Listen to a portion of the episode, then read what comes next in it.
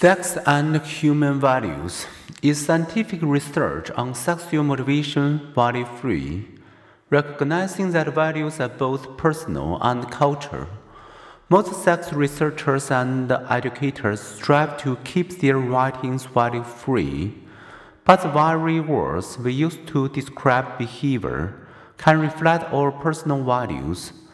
Whether we label certain sexual behaviors as perversions or as an alternative sexual lifestyle depends on our aptitude towards the behaviors.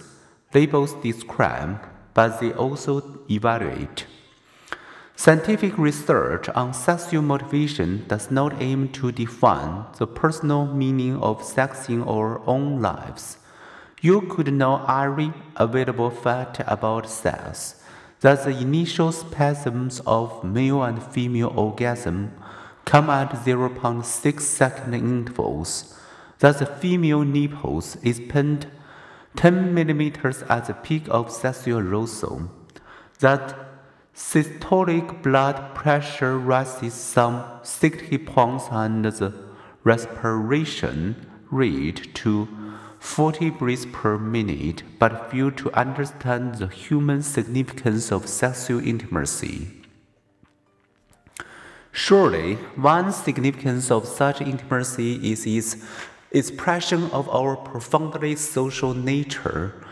One recent study asked 2,035 married people when they started having sex. Those whose relationship first developed to a deep commitment, such as marriage, not only reported greater relationship satisfaction and stability, but also better sex. For both men and women, but especially for women, orgasms occurs more often when sex happens in a committed relationship rather than a sexual hookup.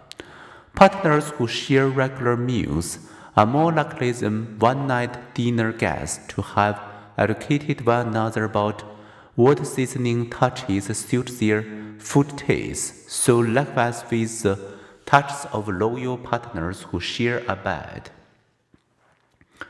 The benefits of commitment of willpower apply regardless of sexual orientation Gay and straight couples experience almost identical stability in their relationships if they have married or enter into a civil union and almost identical instability if they have not.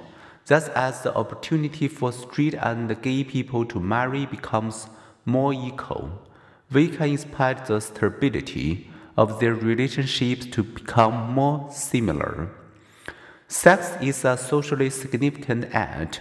Men and women can achieve orgasm alone, yet almost people find greater satisfaction and experience a much greater surge in the prolactin hormone associated with sexual satisfaction and satiety after intercourse and orgasm with their loved one, thanks to their overlapping brain reward areas.